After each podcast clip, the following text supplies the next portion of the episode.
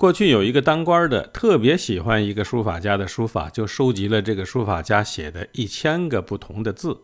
有一天，这哥们儿突发奇想，要是把这一千个字合辙押韵的连起来，做成一篇文章，那该多好啊！于是他就找了个部下，把这活派下去了。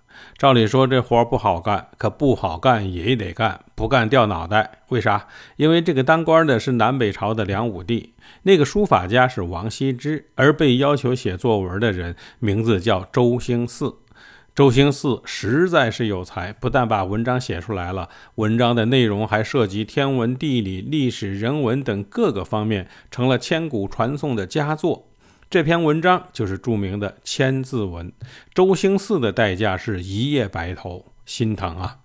所以，我们后人在读“天地玄黄，宇宙洪荒”的时候，一定要怀着对周兴嗣的敬仰之心来读，因为那样效果更好。